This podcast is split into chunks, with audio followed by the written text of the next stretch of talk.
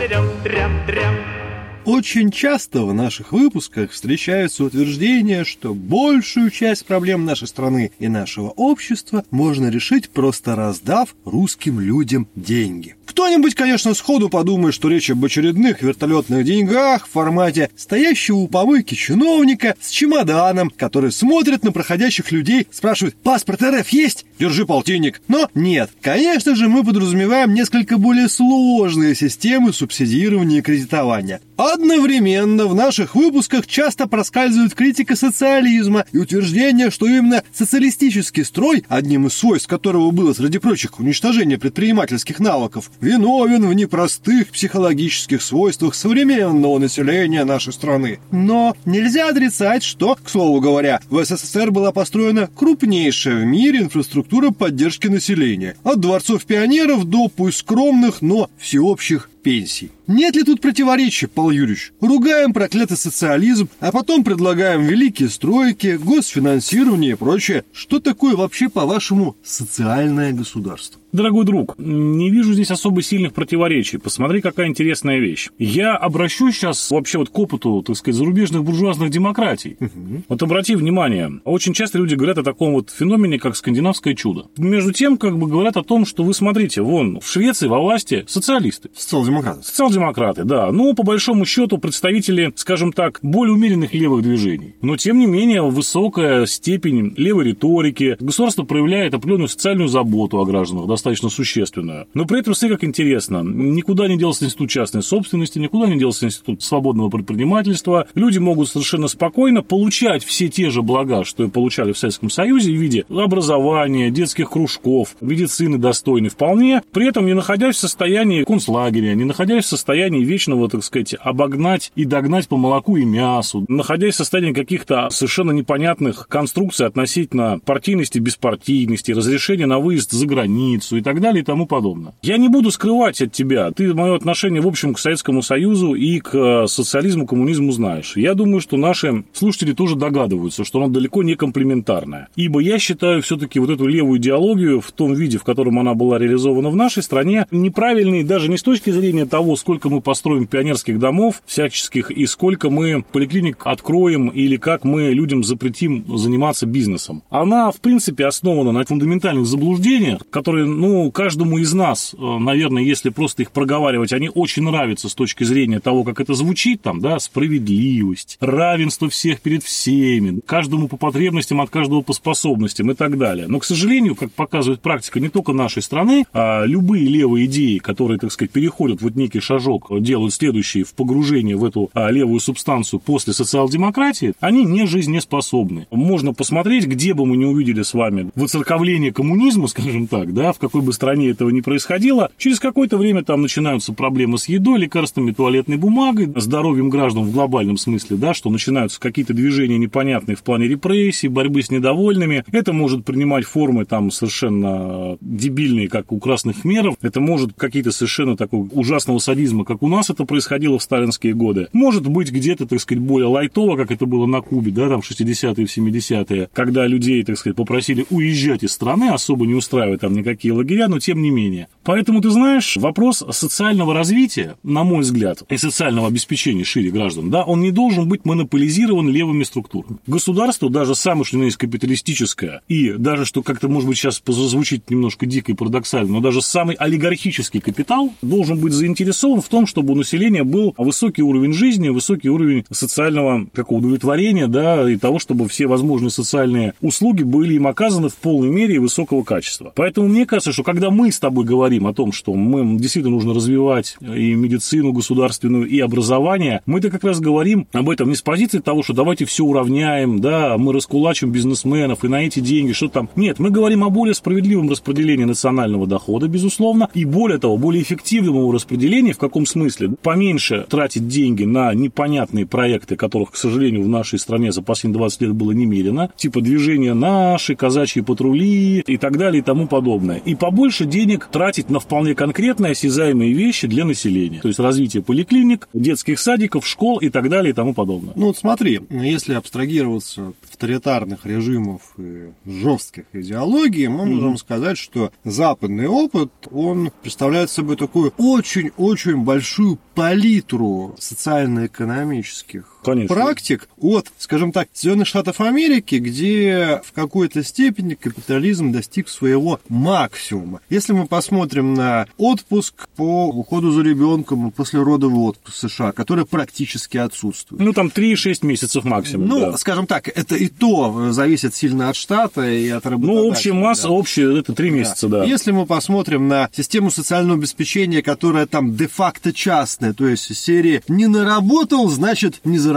Если мы посмотрим там на всю эту систему ОМС, которая отсутствует и так далее. И в то же время возьмем, вот как уже начали говорить про Швецию, которая является максимально человеческой реализацией, максимально гуманной реализацией советских представлений о хорошем. Без, естественно, там господствующей идеологии, хотя шведы прошли и через государственную церковь, и не будем забывать, что Швеция это монархия, и шведское дворянство является фигурой умолчания и никогда не подвергается критике в шведском обществе. Но так или иначе, мы видим от социал-демократии до такого махрового капитализма. Вот как ты считаешь, для России какой из форматов был бы ближе? Вот нам надо идти по американскому пути или все-таки нам для стимулирования рождаемости, для развития социальной системы ближе условный около шведский путь? Ты знаешь, тут какая история? Я вообще вот по поводу пути этих могу mm-hmm. так сказать. Конечно, нужно все смотреть, анализировать. Но выбирать пути, я думаю, не стоит. Потому что история нашей страны уже неоднократно показывала, когда мы начинаем тупо выбирать какой-то путь, мы подскальзываемся, да, постоянно ломаем ноги на этом пути, и ничего хорошего не выходит. Мы должны, на самом деле, спокойно сесть и подумать, что нужно нам, какие цели стоят перед нашим обществом. Цели и задачи там на ближайшие, ну даже не 20 лет, а на ближайшие 100 лет. Это должно касаться, да, и уровня жизни, и количества детей на одну женщину, рост населения, или достаточно там поддержания того, что есть, или наоборот надо бы подсократить, да, условно говоря, как сейчас вот в тех же европейских странах. И, да, сейчас как в Европе происходит. То есть мы должны определиться в первую очередь с целями нашего национального развития. И вот уже от этого плясать, да, то есть что нам нужно. Если мы хотим, чтобы женщины, условно говоря, рожали больше детей, но при этом мы понимаем, что а, женщины, особенно жители, живущие в крупных городах, не хотят терять привычный уровень комфорта, если они не хотят отказываться от своего досуга, хобби, времяпрепровождения каких-то, то нам надо как бы не деньгами их заваливать в виде материнского капитала, а, собственно, наоборот, вот создавать инфраструктуру, да, грубо говоря, инфраструктуру государства, которая помогает женщине в воспитании детей, чтобы это были детские садики, куда не надо стоять в очередь, да, чтобы это были ясли, о которых мы уже совсем забыли, что это такое, да, чтобы это было большое количество бесплатных или очень, скажем так, недорого стоящих и по карману всякому классу каких-то детских секций, от спортивных, творческих и так далее. Чтобы всего этого было много, вдоволь, и не возникал вопрос, что с детьми делать, то есть чтобы не приковывать женщину ну, к месту, ты, да? Понимаешь, безусловно, я еще в бытность всякой текстовой публицистики достаточно много писал про то, что как раз фактор страха зависимости женщины перед своим мужем ограничивает многих рождаемости, потому что женщина думает, так, я сейчас окончательно заброшу свою карьеру, окончательно стану финансово зависимой, ради, а ради чего вот на самом деле уже начинает проскальзывать. И если бы женщине было гарантировано детское пособие в размере достаточной, нормальной заработной платы, не того условного МРОТа, которым ну, вот опять же, да. наше вот опять же. а нормального дохода. И женщина понимала, да, сейчас я посвящу себя ребенку, но я не стану финансово зависимой от мужа, что бы ни происходило у меня в семье, я буду по-прежнему достойно живущим человеком. Совсем ну, соответственно, вот еще один момент, да, который может быть там включен в, условно говоря, некую социальную программу Новой России, да, ну, условно. Я вспоминаю, мы с тобой периодически к этому примеру возвращаемся, но нашим слушателям про него еще не говорили. Очень часто в среде так называемых правых встречается такой забавный тезис в отношении раздачи денег русским, что чего этим русским деньги раздавать, все пропьют. Более того, мы с тобой хорошо знаем одного человека, который буквально заявляет, что денег-то русским как раз не надо, потому что русские, мол, все чуть что побегут в сельпо водочку покупать. Тут ситуация очень простая проста. Я, кстати говоря, не очень понимаю, о каких правах ты говоришь, честно скажу, потому что мне кажется, что подобное у, так сказать, ну, каких-то таких вот полулегальных правах в нашей стране фразеологии уже давно считается мавитоном. Я, скорее всего, это опять же вижу у каких-то таких вот словно неолибералов, которые ближе, мне кажется, по многим ну, вопросам. Это сейчас, да, ерунда, ну, да, давай, хорошо, не будем, да, не будем, об да. этом говорить. Будем говорить о том, что люди, которые это говорят, они в общем и в целом однозначно расписываются в том, что они свой народ не знают. Не понимают, где они живут, они не понимают, что происходит. Честно могу тебе сказать, достаточно часто, даже в том числе в кругах академических, слышал такое высказывание, что народ в провинции спивается, да, угу. то есть у мужиков работы нет, все пьют. Ты знаешь, мои личные визиты, поездки по этой самой провинции, многократные, да, на протяжении многих лет, говорят как раз об обратном. Все, кто хотел пить, уже давно, как говорится, спились, понимаешь, кто выбрал вот эту дорогу. А огромное количество людей, конечно, да, либо мигрируют внутри страны, и это, кстати говоря, интересная тема, которая пока, как я понимаю, не нашла особого освещения в какой-то академической литературе, да, внутренней миграции внутри страны, помимо набившего оскомину того, что все едут в Москву и Питер. Человек, который говорит, что дайте денег, мы начнем пьянствовать, русский имеется в виду, да, в целом, это, конечно, полная ерунда, попахивает очень дурно это, с точки даже зрения каких-то морально-этических норм, так думать о собственном народе. И я говорю, что это просто человек, который не понимает, о чем он говорит, он не знает, как живет страна. Хорошо, окей, с этим понятно. Как ты считаешь, должна ли государственная политика быть направлена на максимальное повышение средних пенсий с большим компонентом государственной пенсии? Либо мы должны все-таки использовать такой американский подход. Ну, сколько наработал, столько наработал. Не наработал, иди помирай с голоду. Капитализм, друг. Ну, ты видишь, какая ситуация. Я, конечно, за нормальные, хорошие государственные пенсии в случае, если человек не наработал действительно ничего. Mm-hmm. Мы должны понимать, что человека нужно, конечно, поддерживать в пожилом возрасте, если по каким-то причинам у него не получилось заработать большое количество денег, отложить, чтобы сейчас на эти деньги каким-то образом жить. Хочу тебе напомнить, что по большому счету вот эта история с пенсионными накоплениями в частных пенсионных фондах, те самые пресловутые длинные деньги, которыми так, условно говоря, хвалятся экономисты американские, которые вот у них типа есть, и вот у нас эта пенсионная система работает, она тоже неоднократно давала сбои, да, и государству приходилось вкладывать денежки и помогать этим людям. Потому что, ну, понимаешь, ни одному государству, даже самому либертарианскому, я думаю, не нужны будут улицы полные нищих стариков, которым буквально негде жить, буквально нечего есть. Учитывая, при том, что у нас в стране, и давай будем с этим честны, государство главный работодатель, большинство людей так или иначе работают либо непосредственно государственные структуры, либо в каких-то компаниях, связанных с государством, ну вот на данный момент такая история. Конечно, это принципиальная позиция государства должна быть такова, что человек, отработавший всю жизнь на государство, должен получить достойную пенсию. Мне вообще, в принципе, формирование пенсии у нас, ровно как и где-то еще, по крайней мере, у нас точно, вот это, типа, пенсия должна быть там не меньше 60% от зарплаты. А почему 60% от зарплаты? Почему мы заранее говорим о том, что мы будем пенсионеру платить меньше? То есть это тоже такой вопрос, который, мне кажется, требует такого публичного обсуждения. Почему мы не можем человеку платить пенсию равную, собственно говоря, там, средневзвешенной зарплате? Ну, потому что у нас еще с советских времен пенсионер воспринимается как некая обуза со сроком дожития. Как бы вот надо ну, дать денег, чтобы эта скотина уже не работающая, ну, не портила, так сказать, ну, наши улицы, чтобы не сильно разгулялась, а то ишь ты будет тут без денег. Ну, ну, я вот говорю, что это, мне кажется, требует еще некоторой проработки, но я считаю, что, в принципе, это не совсем верно. Почему пенсия изначально, мы говорим о том, что она меньше, чем заработная плата. Тебе да. сейчас какой-нибудь э, условный выпускник ВШЭ начнет жонглировать банальными тезисами, которые он выучил из плохого учебника по экономике. Пожалуйста, да, что там пенсионер не работает и так далее и тому подобное. Но я повторюсь, при нашей экономической системе в России, да, когда в общем и в целом весь национальный доход сконцентрирован в руках государства, по большому счету, так или иначе, когда по большому счету весь бизнес у нас сосредоточен на уровне мелкого и среднего, а весь крупный бизнес контролируется государством, государство, в принципе, может себе позволить, да, учитывая, так сказать, до недавнего времени объемы наших кубышек многочисленных, да, оно, в принципе, могло себе позволить платить людям нормальные деньги, в том числе и на пенсии. Это ведь на самом деле, по большому счету, апеллируя сразу же к разным экономистам, мы сохраняем человеку его уровень дохода, мы сохраняем человеку его уровень потребления. Соответственно, он по-прежнему активно ведет себя внутри экономической массы всей, да, населения, и тем самым мы не снижаем ВВП в связи с выходом людей на пенсию. Как бы любое явление экономическое, конечно, можно с двух сторон рассмотреть. Ну, это само собой. Поэтому здесь, видишь, нам есть что ответить молодым выпускникам ВШЭ.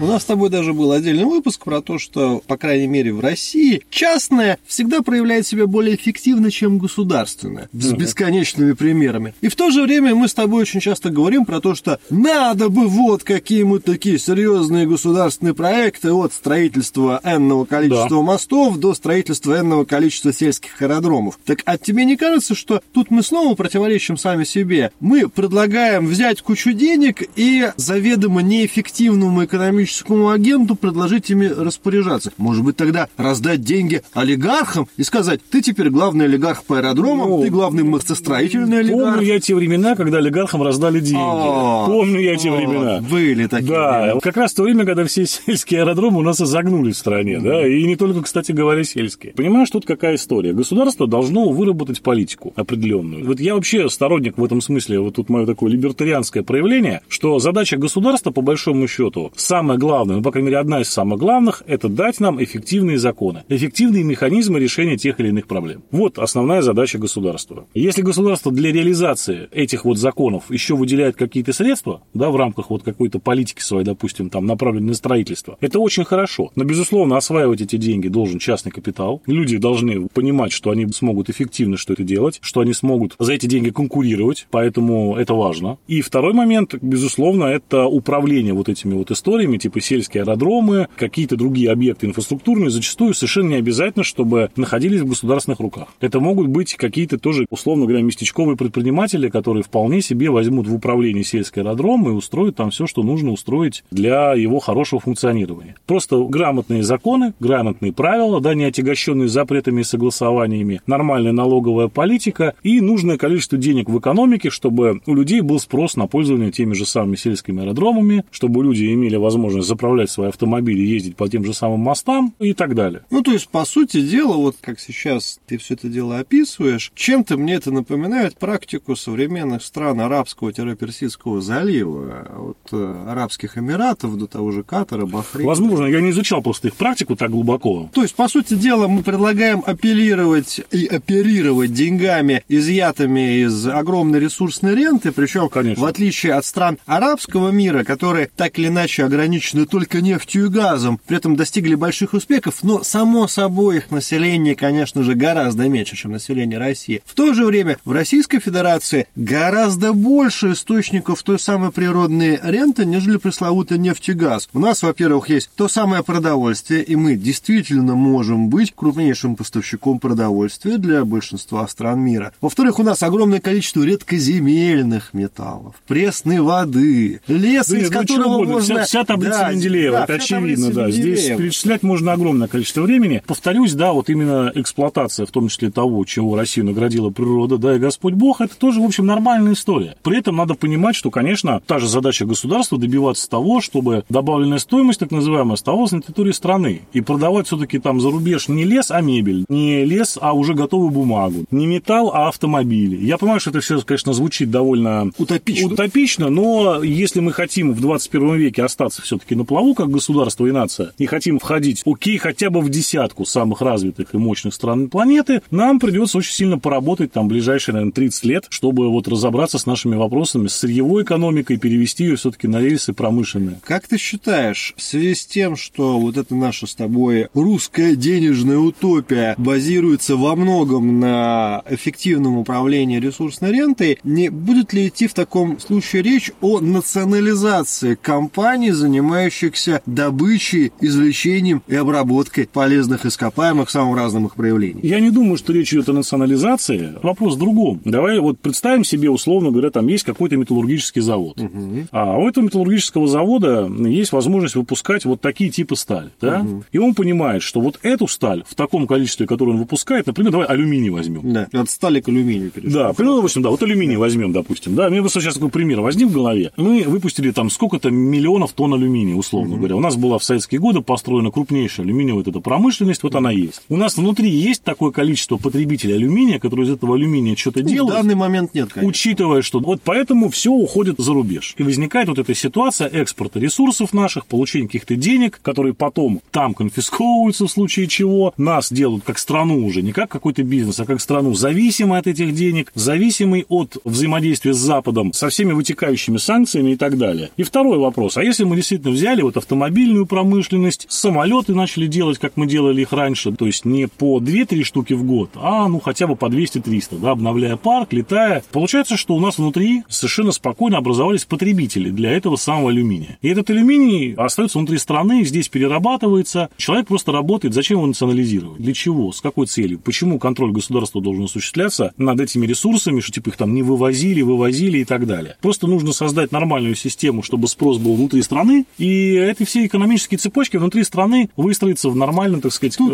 важный спойлер для наших слушателей и подписчиков. Мы, к сожалению, не можем с Павлом Юрьевичем рассуждать о вот этом самом переходе, как создать дальше нормальное количество потребителей, потому что в нынешних условиях это нарушает множество да. различных правил, ограничений. Да, да, не хотелось бы, дорогие не подписчики, заехать на тюрячку и оставить вас без нашего замечательного шоу. Поэтому на этой, без сомнения, мажорной ноте, на обещании того, что всем русским людям в случае, так сказать, хорошего, нами будут розданы прекрасные большие деньги. Да, считайте, это наша политическая платформа. Так вот, друзья, хотелось бы вас в завершение всего спросить. Если бы вам завтра государство выдало сумму в размере, например, 100 миллионов рублей в нынешних условиях, на что бы вы решили их потратить. И сколько бы донат был нам. Да, и сколько бы из них вы задонатили бы нам. Спасибо большое. С вами были Павел Овсянко, Илья Чертков и Потешное радио. Перейдем, перейдем, перейдем, перейдем, перейдем, перейдем, перейдем, перейдем, перейдем, перейдем,